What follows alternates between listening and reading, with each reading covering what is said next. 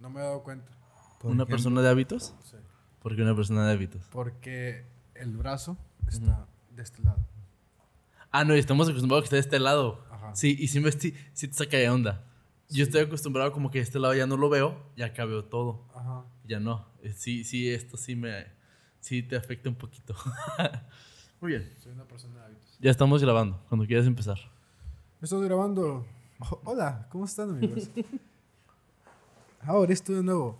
¿Qué onda, personas? ¿Cómo están? Estamos en otro episodio de su podcast favorito, Relativo. Hoy con un invitado muy especial, un amigo muy especial.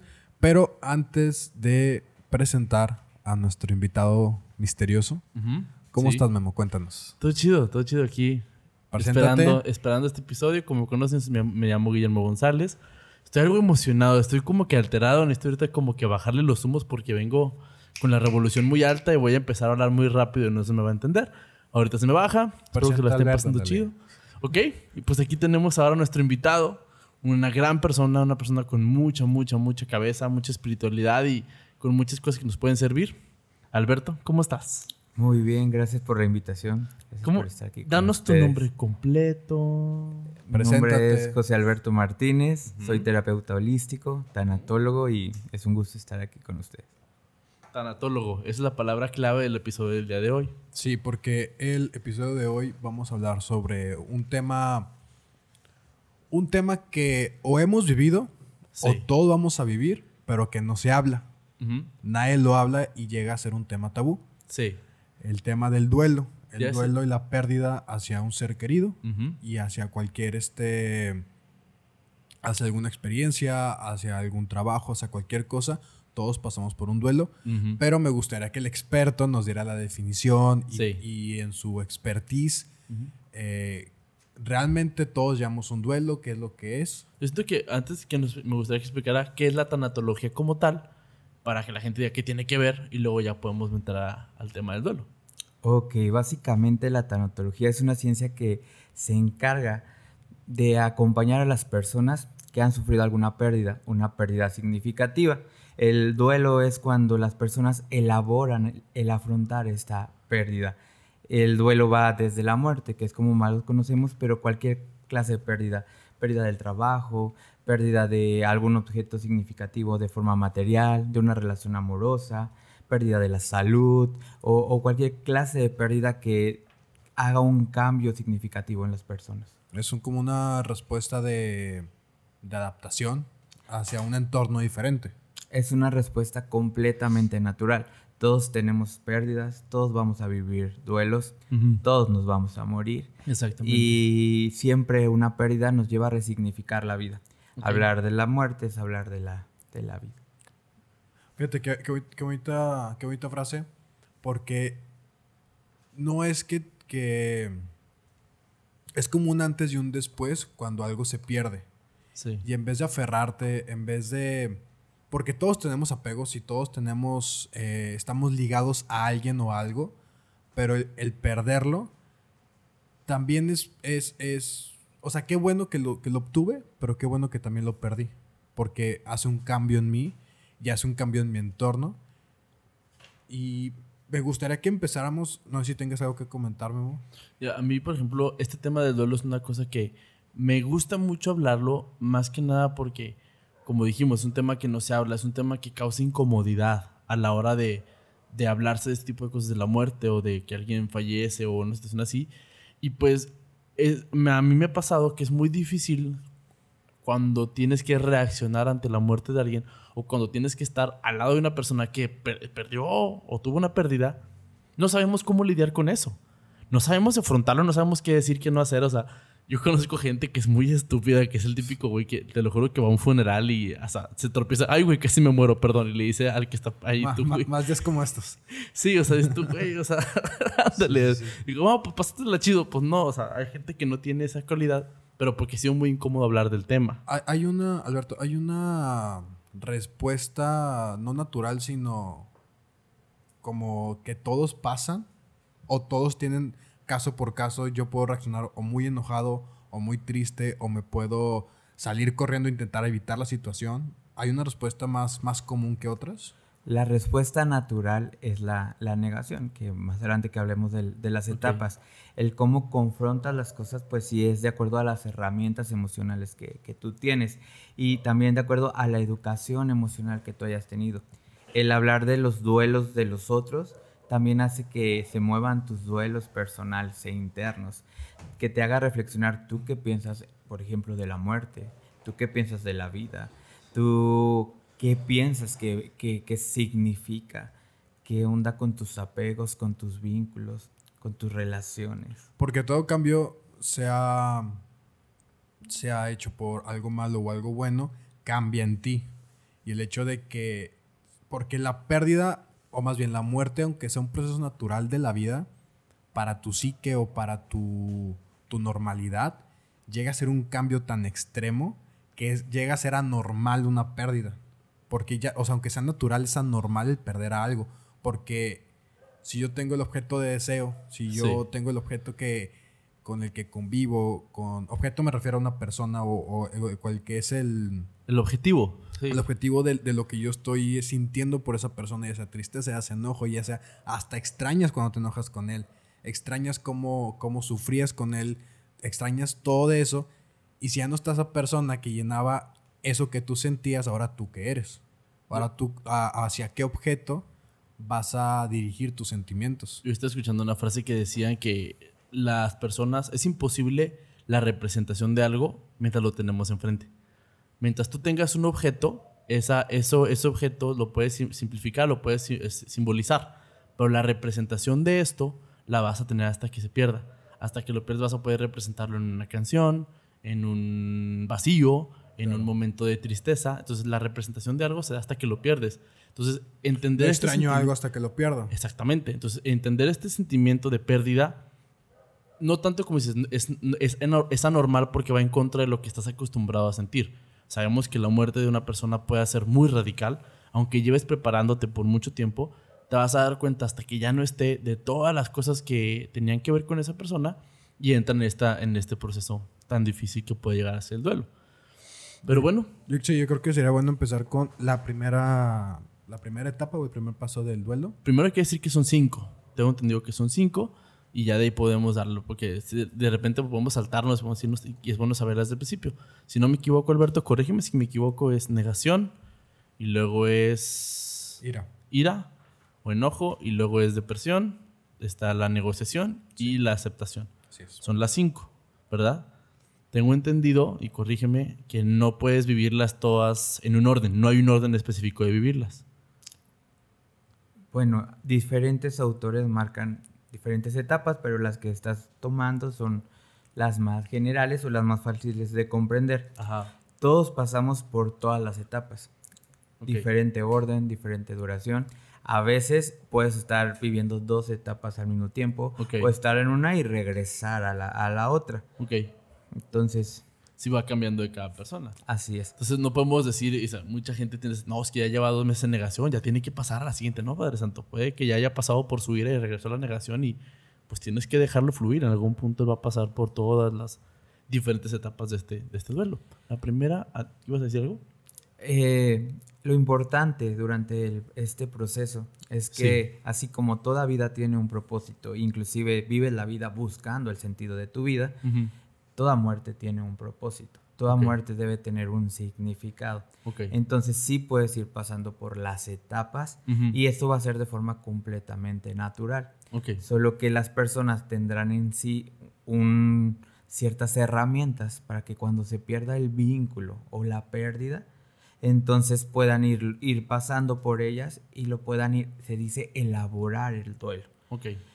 Si esto no ocurriera y se quedara como enquistado o te mantuvieras en una etapa por demasiado tiempo, ya no estaríamos hablando de un proceso natural, sino que necesitaría otra clase de atención y de acompañamiento. Muy bien. El proceso natural del duelo, eh, si es natural, si se lleva orgánicamente, el duelo lo puedes llevar tú solo. Si ya se estanca una persona en algún paso o ya llega a ser este no sé, muy peligroso para ella los pasos que está viviendo, necesita ya un apoyo de, un, experto en tanatología. La realidad es que todos vivimos pérdidas, insisto. Y muchas las llevamos a cabo y elaboramos los duelos solos de forma natural, igual con tu red de apoyo, a lo mejor tu familia, tus amigos, o sí de manera individual. Se vale acompañarte. Creo que el que te permitan un lugar para expresar esas emociones, un lugar para acomodar las ideas, para ir elaborando situaciones, te ayuda. el acompañamiento terapéutico tanatológico no depende del grado de, sanidad, sino depende de la necesidad personal. Habrá casos que sí necesiten y requieran atención especializada, definitivamente, o sí o sí. ¿Siempre es mejor ir, ir, con, con, un experto o lo puedes llevar tú solo? O sea, me refiero a cualquier muerte, porque yo sé que lo puedo llevar yo solo. Yo sé que cada caso es un caso. Pero tú recomendarías que si sufres algún duelo es más fácil vivir ese proceso con un experto o ya depende de cómo te sientas? Es una respuesta individual, insisto, las personas tienen en sí mismas las herramientas para afrontarlo. Siempre yo recomiendo apoyarse, el pedir ayuda es parte de la vida, somos seres sociales. Ok. La cuestión de las pérdidas y las situaciones es que como seres sociales creamos vínculos y el desapego de ese vínculo es todo un reto. Ya. Muy bien. Creo que el primer paso del proceso de duelo es la negación, que es como esta, este shock que tienes de no está pasando. Y lo puedes ver en ejemplos como cuando tienes una pérdida en un hospital. Es como, esto no está pasando. no, no, es una broma. Ahorita va a salir. Ahorita va a salir. Ahorita lo voy a volver a ver. O cuando tienes una pérdida de, de, tu pareja. Es como, no, no está pasando. O con una infidelidad. Sí. Con una infidelidad se ve mucho de, no, no es cierto, él no pudo haber hecho eso, ¿por qué me estás mintiendo? ¿Quién eres tú? Porque tú, tú, tú, tú, quieres con mi pareja, es lo que me estás diciendo. Y, sí, y empieza una etapa de negación porque no quieres, no quieres que se rompa tu rutina. No puedes ni procesar ese, ese, ese shock. Entonces tu, tu mecanismo de defensa es no está pasando. Y no es algo que te inventes, no es algo que no, es que no, realmente tú tú piensas que no está pasando esta situación porque no quieres vivir, porque es algo, es algo que nadie quiere vivir, nadie quiere vivir una pérdida y no... Y, es algo que tú inconscientemente dices, no, esto no está pasando. Yo en, en eso me gusta mucho un ejemplo que vi en una película que se llama Contagio. En esa película me acuerdo mucho, es una película de un virus, me pareció ahora que está pasando ahorita de la pandemia. Y el principal, este, en el, al muy al principio de la película, no es spoiler porque pasa, se le muere su esposa. Está en el hospital, cuando está pasando esto, sale la enfermera y le dice, señor, su esposa ya falleció. Y el güey tranquilamente le dice, ok, ok, entonces ya puedo pasar. Señor, pero es que acaba de fallecer. No, no, por eso, ya puedo pasar a hablar con ella, quiero platicar con ella. Dice, no, señor, es que ya falleció. No, ok, ok, pero ya, ya puedo verla. Y el señor, es que entienda que no. Y no precisamente es un shock así tan fuerte como dices, también puede ser un shock tan sencillo como no todavía no hilas la situación de que se, se fue la persona. Alberto, ¿tú qué nos puedes decir de la negación? La negación es este rechazo a los hechos, el rechazo a lo que está sucediendo. Es una manera de protegerte para que llegue el momento en el que puedas empezar a trabajar la pérdida. Es como un escudo protector para empezar a entender las cosas. Okay.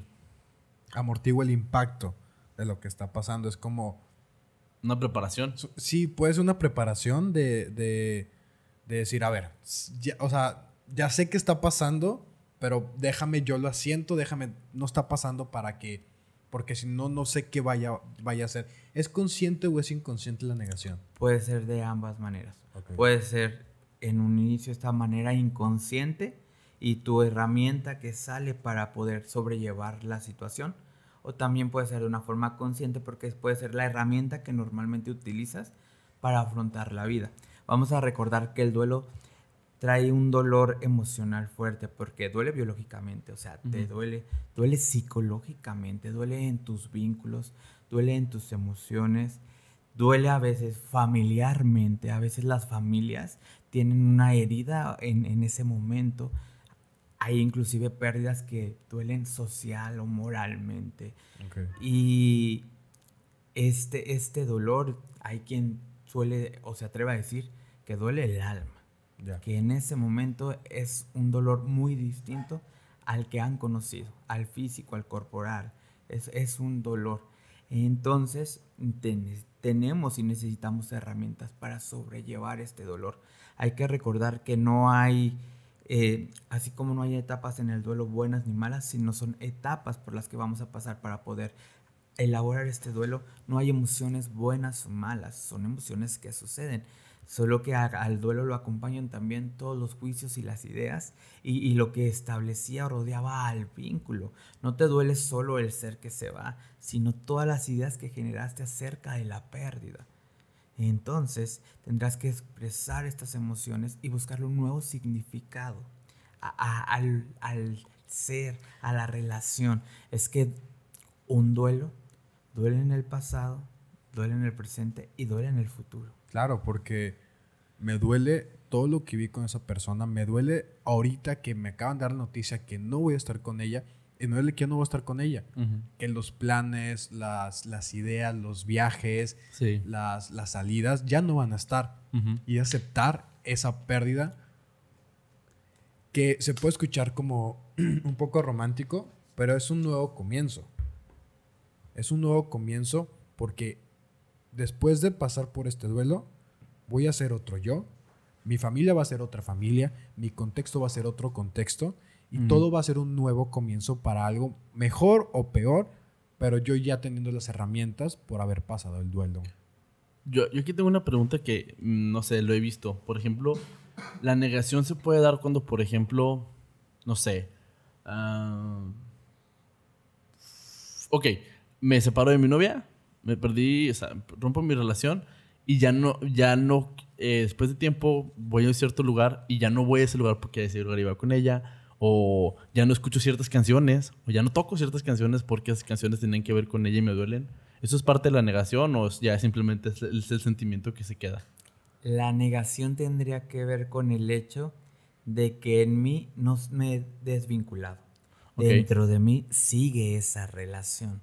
Dentro de mí me niego a aceptar que, que hemos terminado. Eh, quizá ese tiempo que dentro de mí dice, pero es claro que vamos a volver, claro que estamos bien. ok, no, es que es un tiempo para separarnos. O que me dicen que terminamos y digo, bueno, a lo mejor se arrepiente en, en dos meses. Y a lo mejor este si hago esto por ella, a lo mejor ya, ya me va a perdonar lo que hice.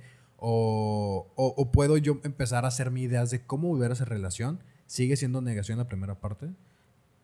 Si sigues desde tu perspectiva viendo que el vínculo se mantiene.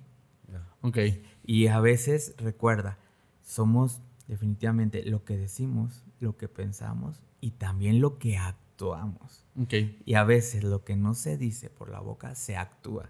Yo no digo que no he aceptado, no, no alcanzo a expresar que sigo en esa relación, pero mi comportamiento me lleva a estar vinculado a eso. Mm. Yo podré decir que mi ser este, fallecido, mi ser amado que se fue, eh, lo entiendo, pero estoy en fase de negación porque todas mis acciones indican que está sucediendo. Hay pacientes, personas que fuera del lado espiritual, vamos a dejar por un instante para hablar de lo emocional, dicen escuchar a la persona, hablar con la persona, estar seguros que no sucedió, que está presente, que lo acaban de ver. Ok, es esta parte todavía de... Y, yo creo que es más complejo cuando pierdes un trabajo, cuando pierdes un, un, una persona querida, ya sea tu novia, ya sea, pero que no la pierdes por la muerte, sino la pierdes por, por alguna separación emocional, porque la persona sigue ahí, la persona sigue existiendo, el trabajo sigue existiendo, y yo puedo tener la esperanza de volver a ese trabajo, volver con esta persona, porque aunque sea mínima, queda la, queda la, queda la espinita, queda la esperanza. Más sin embargo, cuando alguien muere, es un fin definitivo, que yo puedo tener mecanismos de defensa, de, de negarlo. Pero a lo mejor siento que estoy mal porque te estés riendo, pero siento que es más complejo cuando la persona o el trabajo, porque siguen ahí. Me da un poco de, risa. No, no creo que estés mal. No porque estés pendejo. así como... No, no, para nada. Así como la muerte es un tema que a todos nos genera dudas. el saber cuándo ya se terminó una relación también es un tema inherente a todas las personas que hemos tenido un una, una relación personal. Es un duelo, pero también el decir, ¿realmente ya terminamos? Es como una pregunta que, que se queda. ¿Cuándo ya sé que salí de una relación? Ok. Es si te que- sigues preguntando, no saliste, ¿eh? O sea, si te sigues preguntando si ya salí. Ahí te va. Bueno, este, en- para así como un dato, dicen que en algunos lugares que las muertes más dolorosas o más, no puedo decir dolorosa porque cada quien lo vive a su nivel y vive la experiencia a su capacidad, pero más complicadas para elaborar el duelo son la muerte de un hijo, Sí. cuando se presenta el suicidio y, es como difícil elaborar este tipo de duelos porque pues moralmente, familiarmente, eh, eh, personalmente lleva un, toda una serie de ideas, de juicios alrededor del dolor de la, de la muerte.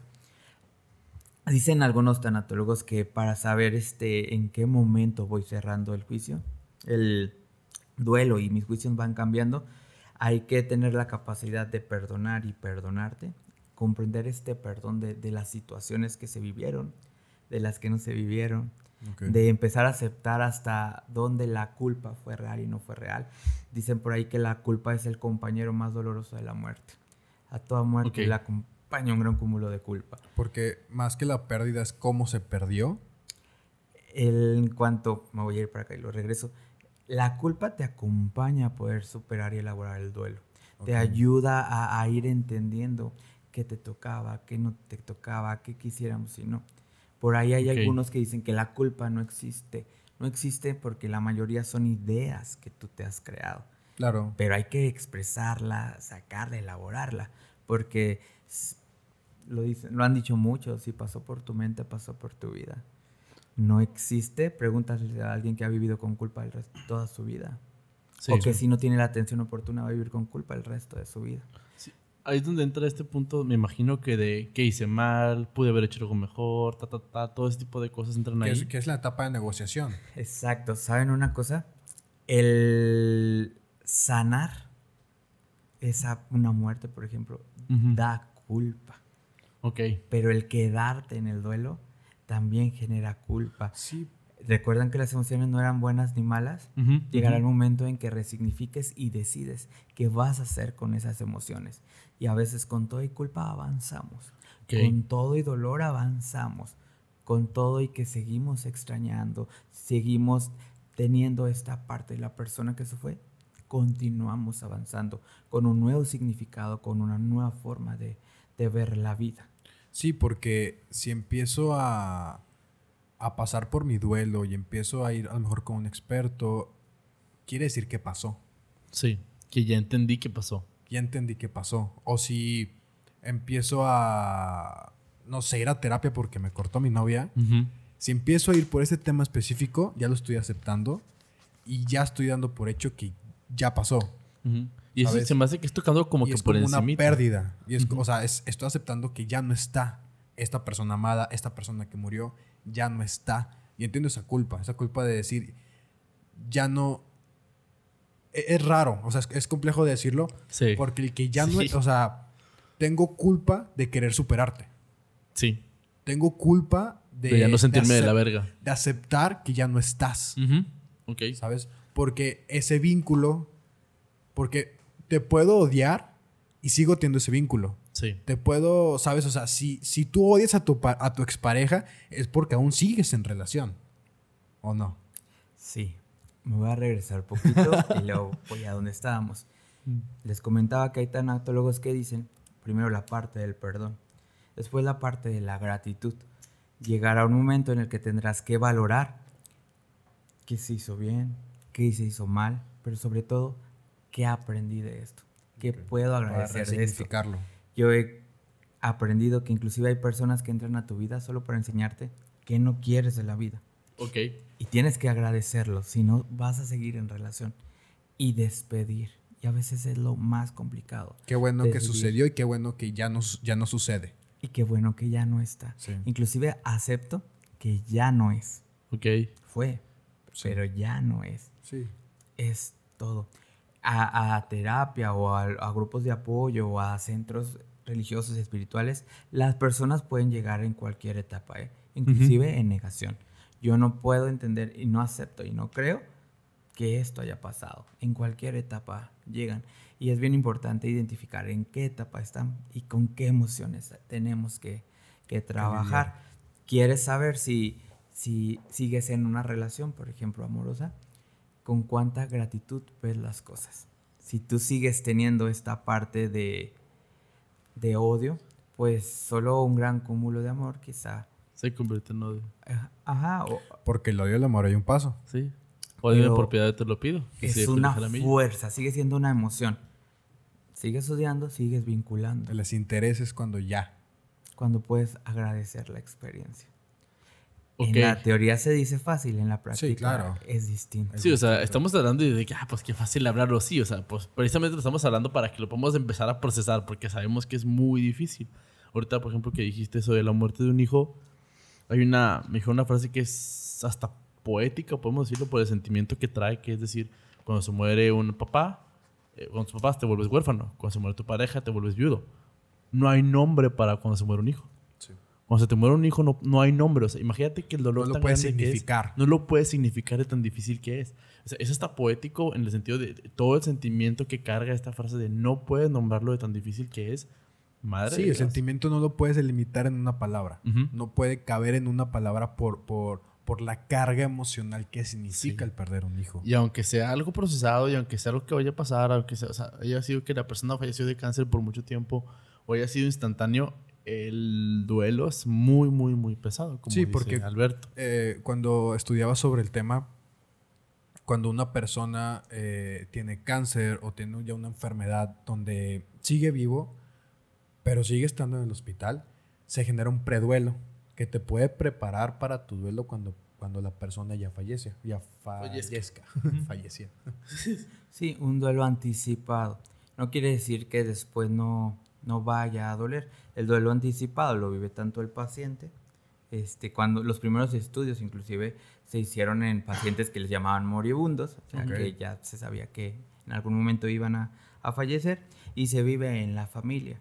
Este, ya con los estudios se fueron dando cuenta que era muy importante involucrar a la familia en el cuidado de, del paciente, de estos duelos eh, anticipados que te permiten quizá despedirte, te permiten quizá vivir ciertas etapas y existe incertidumbre, pero también la certeza de que está pasando te ayuda a elaborar de mejor manera el, el, duelo.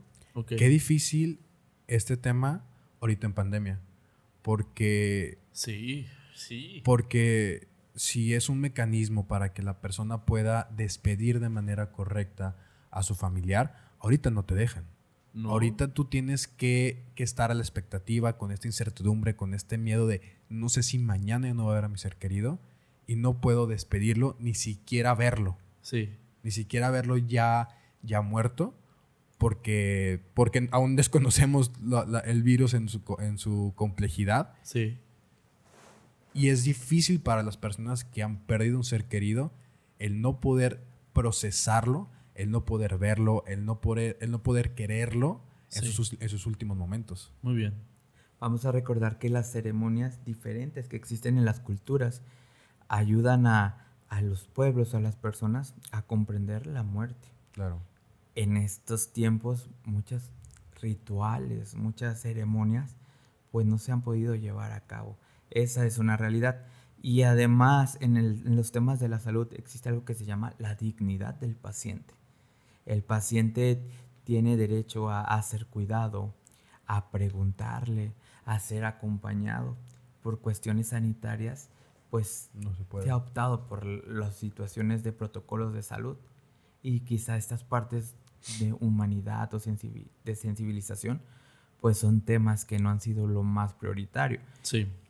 Habrá que trabajar con las familias, habrá que trabajar con los familiares. Sí, porque no, o sea, no se ha, se ha puesto como más importante, obviamente, el hecho de que ya no existan más contagios. O sea, fue tan fue tan repentino, fue tan fuerte, fue tan, fuerte, la, el contagio fue tan tan explosivo, tan mundial, que, ok, sí te duele, pero espérame, vamos Sí. a calmar y luego ya ve a terapia. Sí. Porque ha sido estúpido como, como en un año, ya, ¿cuánto llevamos? Mm, llevamos más de, más de... En México, nada más en México llevamos casi 500 millones de muertos, según cifras... Me refiero al tiempo, pero Ah, de tiempo llevamos ya casi dos años. puta. Llevamos para un año y... vamos a seguir con la siguiente etapa. Siento que para entrar a la siguiente etapa es importante esto que estás diciendo, porque Ajá. este mismo sentimiento que ha pasado en la pandemia ha dejado de gente muy enojada. Claro, sí, sí. Hay gente que sigue en su etapa, que es la segunda, que es la de la ira, la del enojo. En, en la, en la ira empiezas a ver como la realidad.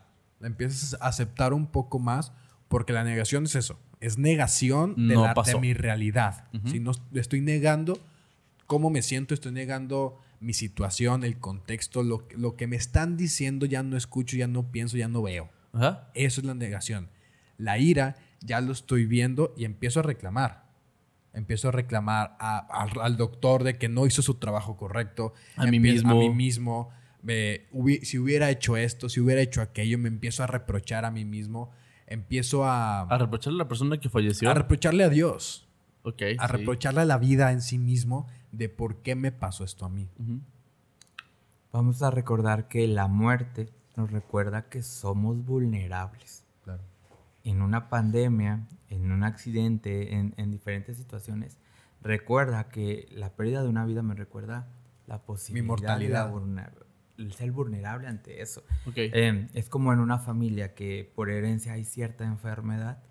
Cuando un miembro de la familia apenas es diagnosticado, a los que aún no, no padecen esa enfermedad, les recuerda que existe la posibilidad. Las pérdidas nos recuerdan que somos vulnerables y desata en nosotros diferentes formas de afrontar las cosas.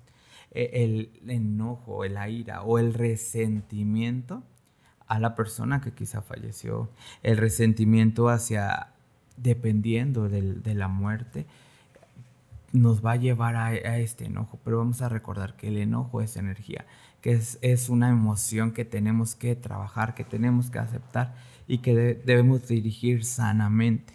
Ok.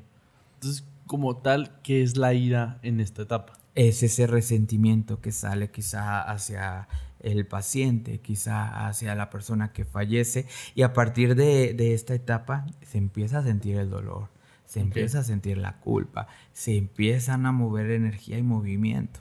Antes era el negar este movimiento interno. Aquí está sucediendo. Y imagino que, que, que lo niegas tanto y que por eso sigue la ira.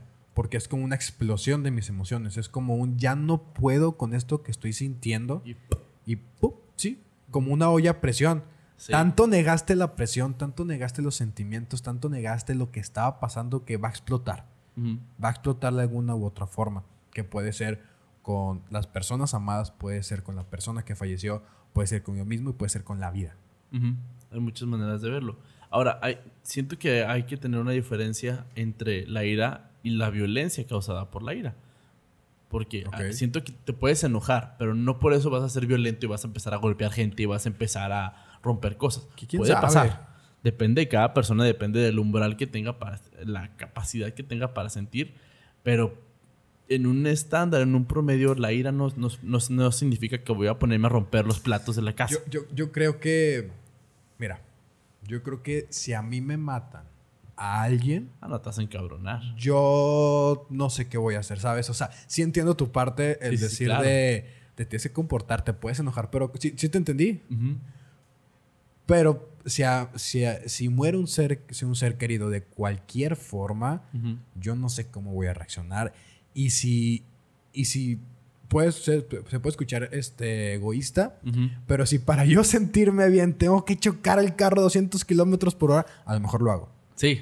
Porque Digo, me siento tan persona. mal, me siento tan mal, me siento tan frustrado, me siento tan perdido, me siento con un hueco que digo, necesito quitarme esto.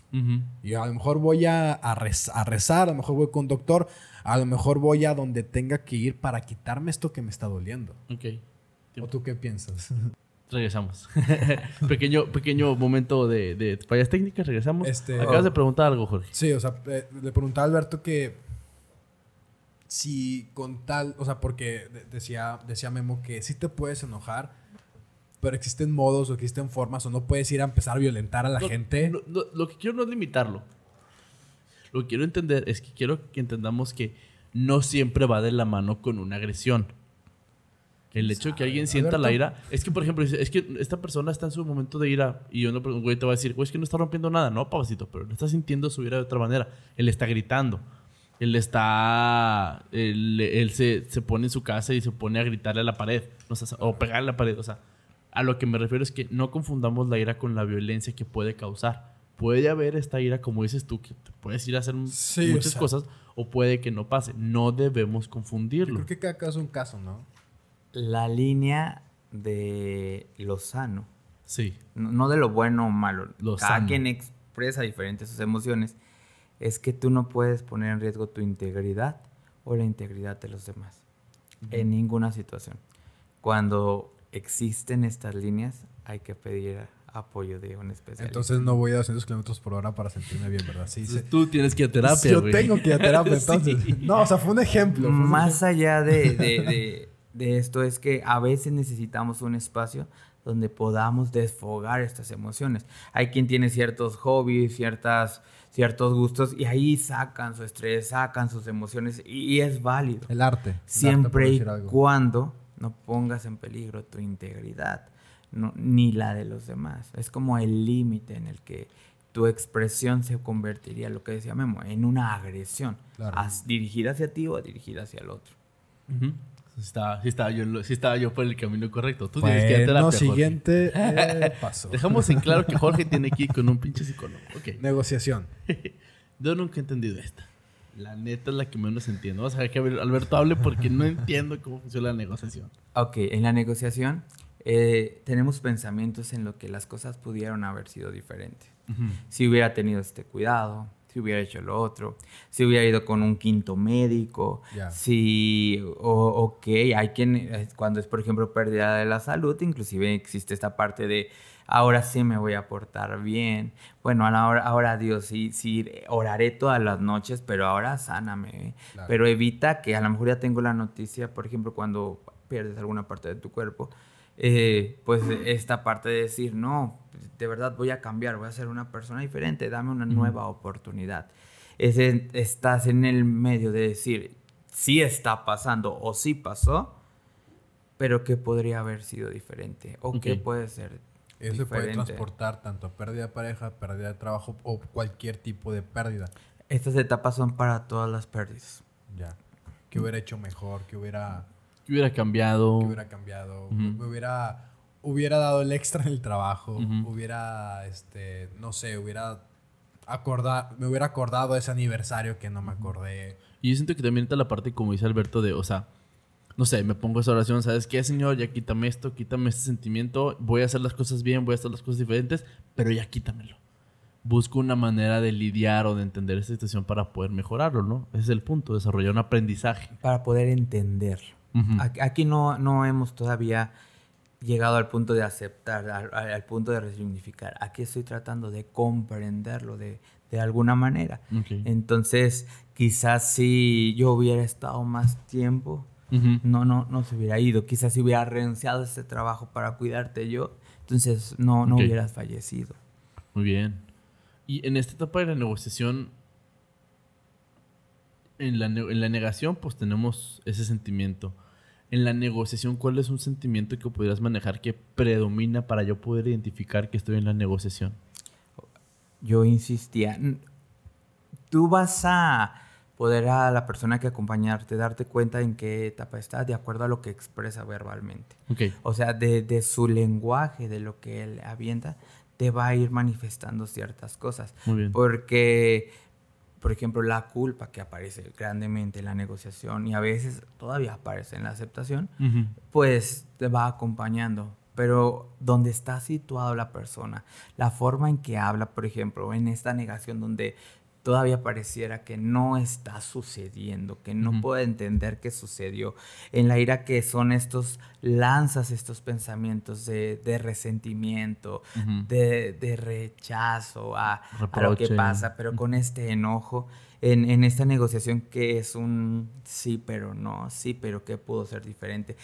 En el lenguaje, en, en lo que te va contando que vive a día a día, vas entendiendo en qué etapa está. Muy bien. Te puede llenar de muchas diferentes emociones la persona.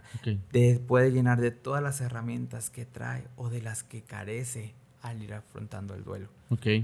Platicábamos, eh, Alberto, que tú y yo, que muchas personas que eh, tienen cáncer se ponen en una posición de una vida que tuve antes del cáncer y la vida que tengo hoy siempre sus, su, su lenguaje y sus pensamientos son antes de tener esta enfermedad. Este, ¿Cómo estás? A lo mejor, antes o después del cáncer. Este, no sé, ¿qué, ¿qué, qué, haces de hobbies? Antes o después del cáncer. Siempre se pone en esta posición de cómo era mi vida antes de. Ellos están en la negociación con esta enfermedad. Ok. E, es común eh, que expresen esa parte, o sea, tú les puedes decir, este, ayúdame a hacer un trabajo y cuando terminan el trabajo dicen, no, bueno, es que antes del cáncer lo hacía más rápido, o sea, diferente, aunque su rendimiento fuera, proporcional, o sea, el producto sea igual. Como es una pérdida de la salud, pueden estar en cualquiera de las etapas. Okay. O sea, pueden estar todavía en esta parte de, de, negación. Bueno, en esta parte de negociación sería todavía como bueno, pero como ahora sí me alimento de forma correcta, como si ahora yo ya le, eh, le, expliqué a Dios y le prometí que no voy a volver a fumar. Saludos. Eh, eh, exacto. Sí. Y la siguiente etapa es la depresión. La depresión que es esta... Me gustaría que lo explicaras mejor, pero es como esta tristeza absoluta, donde no quieres salir, no quieres ver a nadie ya no le encuentras un sentido a la vida del por qué hacer las cosas, por qué tengo que salir, por qué tengo que trabajar, por qué tengo que conocer a otra persona, por qué me tengo que encariñar otra vez. Sí. ¿Sabes? O sea, esta como tristeza absoluta de no querer hacer nada, no querer sentir nada, no querer pensar nada, porque ¿para qué? Sin embargo, en la depresión ya hay una certeza de que la pérdida sucedió. Por eso hay, tristeza. Exacto, hay tristeza. Hay miedo al futuro, hay incertidumbre, hay desánimo. Estamos hablando de una depresión natural, que es parte de enfrentar el duelo, no de una depresión clínica. Entonces, inclusive hay que expresar y vivir la tristeza y en esa profundidad de aceptar y de dar el camino a aceptar y de vivir la pérdida, es lo que te va a ayudar a salir de eso. Eh, después escuchamos consejos como no llores. ¿Por qué lloras tanto? ¿Por qué has llorado tanto tiempo? No, en la pérdida es el momento de llorarlo. En la pérdida es el momento de expresarlo, de sacar esos sentimientos. Es esa etapa donde puedes ya dar el luto. Claro, y, y, y si hay una certeza de que sí sucedió la muerte, de que sí sucedió la pérdida, por eso estos miedos, por eso esa tristeza. Ahora sé que ese vínculo ya no o se ha perdido o no está o ha cambiado o de acuerdo a como la persona lo vea. Hay miedo, claro, tú decías, pues ya no quiero salir con nadie. Claro que tienes incertidumbre al, al futuro porque se puede volver a perder. Hay quien pregunta, entonces, todos nos podemos morir. Sí, pero en esa tristeza es donde te das cuenta que sí eres vulnerable. Eh, hay quien dice, entonces, hay que recordar una frase que me encanta. Cuando vives un duelo, siempre hay duelos detrás de él. Un duelo te recuerda todos los duelos que no has resuelto, todo lo que dejaste pendiente. Después decimos frases como, todos los seres que amo se mueren. Bueno, y yo también me voy a morir, y tú y todos. La situación es que no he resuelto los duelos anteriores y aún resueltos te los recuerda una nueva pérdida. Eh, eh, con lo que decías de que te recuerdas los duelos anteriores no resueltos, veía un video en Facebook, de, pero estaba muy interesante porque era como una psicóloga con una persona que lo, estaba, que lo estaba entrevistando que decía, si yo te toco el brazo, no te duele. ¿sabes? Si yo te toco cualquier parte de tu cuerpo y estás sano, no te tiene que doler, Ujú, ¿sabes? Pero si tienes una herida donde yo te estoy tocando, no es que yo te golpeé, no es que yo te hice algo, es que a mí me dolió porque tengo una herida que no ha sanado. Tengo una herida que no he resuelto, tengo una herida que sigue ahí, sigue ahí viva, Latente, sí, viva. latente, y que yo no he resuelto. Y por eso, eh, digo, también hay que diferenciar si te golpeé, ¿sabes? O sea, a, a lo que me refiero es porque muchas veces, y lo que decías, se viven duelos, se viven situaciones que a lo mejor una persona sana, por no decir, o sea, una persona sana eh, psicológicamente o emocionalmente, tiene más herramientas para sobrellevar es- esta situación porque ya curó o ya las heridas pasadas o ya lidió con los duelos pasados que una persona que no ha lidiado con nada, que, que tiene todo el cuerpo lleno de heridas y donde le toques apenas le va a doler, ¿sabes? Así que a la otra fuiste tú, si yo te pego. Bueno, ahorita una pregunta que quiero hacer, pero ahorita se me hace que podemos ir a la siguiente. Ok, La aceptación sigue. sí, sigue la aceptación. Más para, para terminar con lo de la depresión, como dices tú, se me hace muy importante recalcarlo. No hay que confundirlo con una depresión clínica. Sí. Pueden ser síntomas parecidos, me imagino. Eh, La tristeza profunda, en, en el caso de cuando te- vivas una depresión que necesita atención psicológica, atención psiquiátrica, hay una serie de síntomas que, que si los reúnes, bueno, entonces ya veremos si es una depresión leve, de, de leve a moderada, una depresión mayor, eh, una distimia, una depresión que se ha visto determinado tiempo, pero Ujú. necesitaríamos toda una hora para platicar Hablar de la de depresión. Aquí estamos hablando de una tristeza profunda que es en consecuencia al duelo que estás viviendo, a la pérdida que estás viviendo. E inclusive, yo insisto, un duelo, algunos dicen que el tiempo para elaborar el duelo son dos meses, otros que seis meses. En lo personal, yo siempre he creído que es un año. Un año es lo más. Cuando promedio. has recorrido todas las fechas, somos seres que vivimos en el tiempo y en el espacio. Sí. Cuando has recorrido todas las fechas, Significativas, ¿no? exactamente, y, y los momentos significativos, y aún recordando y en una ocasión extrañando, pero con un nuevo sentido de vida, sabremos que estás avanzando. Nada más que durante ese año hay que cuidar que la persona pues no dure tres meses encerrada en su cuarto. O sea, desde ahí no nos está dando un buen Ujú, un momento. buen habrá días, habrá semanas, habrá, pero tiene que, que seguir su vida. O sea, habrá momentos. Entonces, algo. Po- Porque, porque es fuerte, o sea, y, y sí comparto el, el- el año, porque ya después de que viviste su cumpleaños y no está en Navidad, eh, Año Nuevo, Del padre, Día de la del madre. padre, de la madre, o sea, estos días significativos donde la persona no está, yo creo que sí puedes sentir nostalgia y pueden pasar años y puedes seguir sintiendo nostalgia, Ujú. pero ya no está este dolor que sentías al principio del año. este vacío que se sentía. Sí, una vez escuchaba, este, platicaban con uno de los grandes autores de la, del, del duelo, de la tanatología, y le preguntaron que, ok, ¿y cuánto tiempo me va a doler? ¿Cuánto tiempo me va a doler este duelo? Y le decían, pues, ¿cuánto tiempo vas a estar vivo?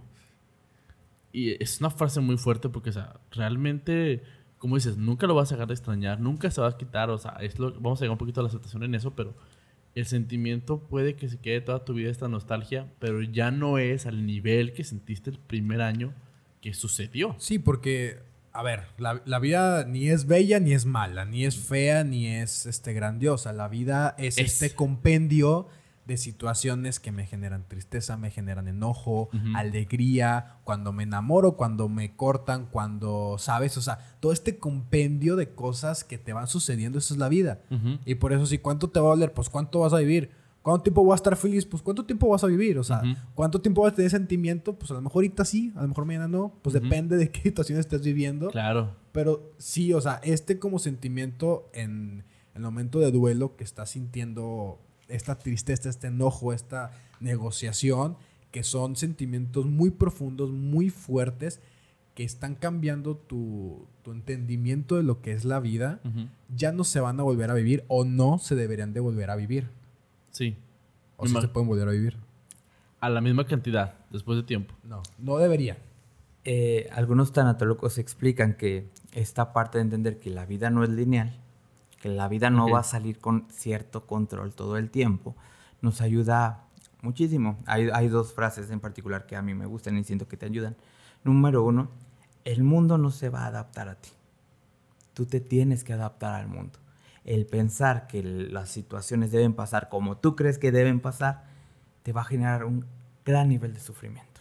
Ok. Tú te tienes que adaptar al mundo. El mundo es como es. El mundo está, el mundo cambia, el mundo gira. Y por otro lado, los malos momentos llegan y a veces golpean fuerte, a veces duelen fuerte, pero pasan, se acaban. Lo resuelves. Llegarán otros. ¿Y qué crees? Vas a tener la oportunidad de resolverlo. Los buenos momentos también se acaban pero hay que despreocuparse porque llegarán otros buenos momentos. Cuando entiendes esto, entiendes el arte de despedirte. Ok. Y con la primera frase es como el, el querer que el mundo se adapte a ti es como exigirle algo a la vida como si la vida te debiera algo. Como si la vida por tú levantarte temprano, por decir algo, por tú hacer acciones buenas, Por tu por oración todos los vivir días. o sea, por tú vivir de una manera eh, socialmente correcta o buena, te van a, te van a, a- a absentar, Exentar. eh, exentar de, de- de estos, de estos momentos feos, de estos momentos como, como agrios que puedes tener. Porque dices que, la, o sea, si yo me estoy portando bien, si yo soy una buena persona, si yo hago mi tarea todos los días, pues no me tienen que pasar cosas buenas O cosas malas. o cosas malas. ¿sabes? O sea, la vida es eso, e- e- es, un albur, la vida es un albur independientemente de lo que tú hagas. A mí me gusta explicarle a las personas que acompaño en ocasiones y sobre todo a las personas que necesitan algo, una explicación más grande que, que unas líneas, que algo de memoria. Eh, leí en algún lugar, no voy a entrar como en eso porque es una disciplina, que un milagro es un cambio de percepción. La sanidad es un cambio de cómo yo veo las cosas. Las vi de alguna forma, pues elijo verlas diferente, entenderlas diferente, aunque sean las mismas cosas. Entonces, a veces, y eso en la tanatología se le llama resignificar, a veces la misma conducta, el mismo dolor, el mismo hecho, visto de una forma diferente, me hace vivir las cosas de una forma diferente. Aceptar que el dolor, aunque me duela, no que me vaya, me vaya a ayudar a algo, pero lo puedo entender ese dolor de otra forma. O esa tristeza la puedo entender desde otra perspectiva. Siempre una pérdida o un dolor o una situación fea, poniendo un poquito de lado la, la muerte, siempre te aprendes algo de ella o nada más es un dolor que, o sea, que tienes que aceptar el dolor por lo que es. ante pensar que, que algo es injusto, que algo no es válido, quizá tengan razón, quizá tengan verdad, no lo sé, pero cuánto dolor y cuánta culpa causan esos pensamientos, esos juicios. Y a veces cambiar el juicio, cambiar la idea, te ayuda a ver la vida diferente. Ok. Toda muerte tiene un propósito. Toda una muerte tiene un mensaje. ¿Qué mensaje quieres ver en ella? ¿Qué tarea quieres ver en ella? ¿A qué te invita? Quizá a veces hay que dejar de juzgar o cambiar el juicio. Ya. Regresándome un poquito a lo que decían, en estos días yo escuchaba a una persona y, y yo le decía, a nadie nos gusta aceptar que a veces hemos elegido a alguna pareja a través de nuestras heridas, por lo que tú decías. Sí. Todos tenemos pérdidas y todos tenemos heridas. Y, y mi herida está tan poco trabajada que necesitaba a alguien igual, igual de herido, igual de lastimado. Y decir, mira, como lo que conozco, ¿no? Digo, en Ok. casa ya me han herido de esta forma. Mira, encontré a alguien que me herida de igual manera. La responsabilidad es mía. Claro. Entonces, a veces, ¿cómo enfrentas una pérdida?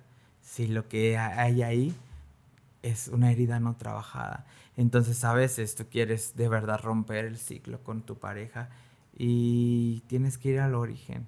¿Cuándo empezaste a amar de esa manera? A permitir que te lastimen de esa manera. Entonces, definitivamente, el otro es responsable de lo que hace. Pero siempre tengo que preguntar, ¿yo por qué decidí estar ahí? Claro. Sí, Un- porque... Ok. La relación que se termine, incluyendo si hubo infidelidad, siempre me debe invitar a cuál es mi 50 que me dejó estar ahí. A veces nos bajamos con la etiqueta de abandonable, engañable, golpeable. Sí, sí, claro, porque a ver, tu pareja, ya hablando de este tema específico, no fue una rifa, ¿sabes? No la, no la encontraste, no te la ganaste en un premio de la feria.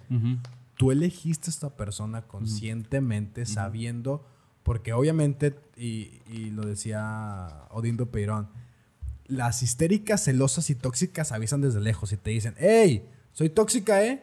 Hey, te estoy diciendo que soy tóxica, tú decides. Igual, los enfermos y tóxicos y posesivos avisan desde lejos pero por las heridas, por, por, por traumas o por algún pasado, no lo llegas a ver o te vinculas tanto con las heridas de la otra persona que dices, de aquí soy. ¿Embonan? Te vinculas con tus heridas. Heridas no trabajadas, porque todos tenemos heridas, todos tenemos pérdidas. Eh, a lo mejor tu herida te ha llevado a comportarte como un rescatador. Ya. Entonces no es que, que historia tan triste tiene? No, es que tú estabas buscando a quién salvar. Ya. Ok, entonces terminó una relación. Ajá, termine, pues no sabes, no sabes ni qué perdonar, no sabes ni qué agradecer. Terminaste, entra otra igual. Sí, bueno, es que la herida es tuya. Sí, claro, porque eh, escucho mucho que dicen, es que me toca puro celoso. Me toca puro pendejo. Me, toca puro, puro infiel. Pues no, güey, los elegiste y por algo que tú tienes. Sí. La aceptación, ya teniendo este paréntesis, esta vuelta magistral olímpica que tuvimos. aceptación. ¿Cómo sé que ya acepté esta pérdida?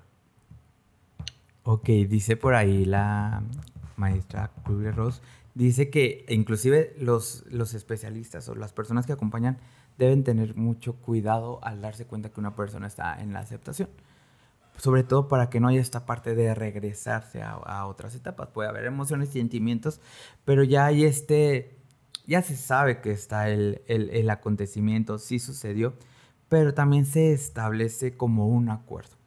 Puedes reflexionar sobre la vida, puedes reflexionar sobre la muerte, has establecido diferentes formas de ver o de resignificar lo que está pasando. Hay quien dicen que antes de la aceptación o durante la aceptación se da como un brincolín. O te regresas a, acabar de entender la situación o empiezas a avanzar. Estas personas pueden hablar de los hechos, pueden, pueden reflexionar de los hechos, pero ya no son tanta, con tanta fuerza a lo que, a lo que existe algo. existe la esperanza, la posibilidad de encontrar un nuevo sentido a la vida a pesar de lo sucedido, a pesar de a veces de, de aún continuar con algo de dolor, ya no se ve de la misma manera. O sea, yo para, por, por decir algo, yo para saber que estoy en la parte de la aceptación, racionalmente ya veo la, la, la, situación de otra perspectiva y emocionalmente ya no me pesa tanto. Me puede pesar por lo que hablamos la nostalgia, por las fechas o por cualquier, no sé, que se murió alguien querido y usaba una loción específica y cuando la vuelvo otra vez me puede llegar ese recuerdo y sentir nostalgia, pero si ya lo acepté, siento nostalgia y sigo con mi vida, sigo con mi, con mi rutina. Inclusive, exacto, inician esas actividades, bueno, te reintegras a lo que hacías. Habrá cosas que a lo mejor tardarán más momento en, en, en, en vivirlas porque vamos a recordar que honras a las personas que ya no están las honras con tu vida, las honras con tus actos. ¿Qué es honrar? Es darle un lugar preciso, un lugar de honor, un lugar de respeto. Respeto tu vida, respeto tu muerte. Como haya sido. Y continúo con eso. Exacto, sin juzgarla. Claro. Está, la respeto. Quizá fue dolorosa, acepto y entiendo tu dolor. Pero pues empieza a encontrar un significado, sentido a la vida a veces un sentido diferente, a veces resignificamos las cosas, a veces cambian nuestras prioridades, cambia nuestra forma de ver las cosas, definitivamente. Yo siento que con la aceptación es importante entender que el hecho de que llegues a la aceptación no significa que vas a olvidar, no significa que lo vas a dejar, de que ya me lo quito como si fuera un quitapón y ya no voy a sentir nada. No, hay que entender, como dice Alberto, que la culpa se va a quedar un- puede que un tiempo, puede que la tristeza regrese en algún punto. Si eres una persona muy religiosa y le haces una misa cada año, lo vas a volver a llorar. Es completamente normal. No es un quitapón Sí, que ya no siento nada por la persona. Si ya no sientes nada por la persona, tendrás que fijarte por qué ya no estás sintiendo. Sí, sí, un psicópata. Sí, o sea, ya no es algo normal, siento yo. O sea, ya la aceptación es este paso en el que, como dicen, ya lo pude Entender. entender, ya mi paradigma cambia la situación, ya no caigo en este sentimiento inefable de depresión en el que me siento de la chingada. ¿Y, y cómo podemos hacer para que una persona no regrese a los pasos anteriores? ¿Qué se tiene que hacer o qué pasa? ¿Puede pasar que de la aceptación me regrese hasta, hasta la negación? Eh, en, en el punto de la aceptación, Ujú. lo más importante es esta parte, resignificar la vida. Ok. Te puedo volver a sentir triste, sí, te puedo volver a sentir... en- Es que tus emociones son parte de ti en la vida, Ujú, ujú. pero n- no puedes perder lo que has aprendido. Ok. Porque es una nueva herra- herramienta que está en ti. Y ante lo que sientas y ante lo que suceda y vuelvas a sentir, tienes una nueva herramienta en ti. La diferencia entre un duelo normal, natural y uno patológico es que en el natural la persona va a tener herramientas en sí y con el apoyo que tenga familiar, social, terapéutico, va a tener las herramientas para adaptarse a una nueva vida, una nueva vida con esa nueva condición, con esa pérdida, con esa ausencia. En el duelo patológico pareciera que no hay esas herramientas. No hay esa forma, no para el sufrimiento, es un sufrimiento, muchos dicen que hasta insufrible, o sea, no encuentra los motivos y las formas de salir de ese estado. Pareciera que en él no hay algo integrado para ayudarlo, pero necesita un apoyo especializado. Ok. Yo creo que el duelo se puede, o sea, en- entender en un qué, qué, qué bueno que pasó mientras estaba en vida, lo que viví con él.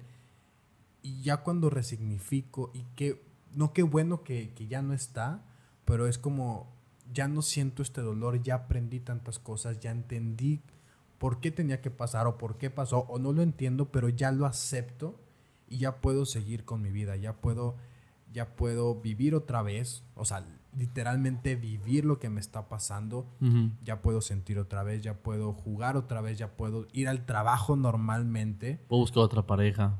O, o yéndonos con la, con la pareja, buscar otra pareja, empezar a salir con amigos para conocer a más personas. Ya tus actividades diarias ya las puedes vivir otra vez, pero con otro entendimiento de lo que es la vida y lo que es la muerte.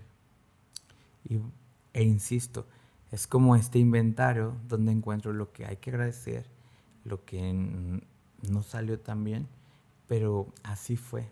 Claro. Lo acepto, lo perdono, lo vivo, lo despido y me da la posibilidad de continuar. Muy bien. Yo creo que pudiéramos acabar en este, ya habiendo acabado lo del duelo, no sé si tengas alguna conclusión y dónde te pudieran encontrar, Alberto. Pues me podrían encontrar a través de ustedes y, y como conclusión, la realidad, e insisto, todos nos vamos a morir. Y como inicié, la muerte te invita a vivir la- una vida diferente. La muerte y las pérdidas te ponen un término, te ponen un límite. Cada vez que hay un proceso de duelo o de pérdida, te invita a vivir una vida diferente. Muy bien. No, pues siento que ya con esto podemos terminar. Si tú estás en una etapa parecida, si tú conoces a alguien que necesite la ayuda, no dudes en hablarnos, no dudes en buscarnos. Nosotros podemos ayudarte a canalizarlo con la persona correcta, Alberto o alguien cercano que pueda ayudarte. Hay que recordar que siento que, ya para terminar, dentro de mi conclusión, no nada más tienes que ir con un tanatólogo, como dijimos. Puedes ir con a tu iglesia, puedes ir a tu grupo de amigos, puedes ir con un grupo de autoayuda. Hay muchas maneras para poder lidiar con tu duelo, no nada más tienes que quedarte tú solo en tu casa. Si no encuentras la manera, hay muchas maneras. Espero que puedan salir de esto pronto con sus problemas. Y pues por mi parte es todo, Jorge. ¿Algo más que quieras decir? Este, síguenos en todas nuestras redes sociales. Estamos en Relativo Podcast en Instagram. Estamos en Relativo en, en Facebook. Eh, pronto estaremos en YouTube también. Y estamos en Relativo en Spotify, en todas las plataformas de streaming.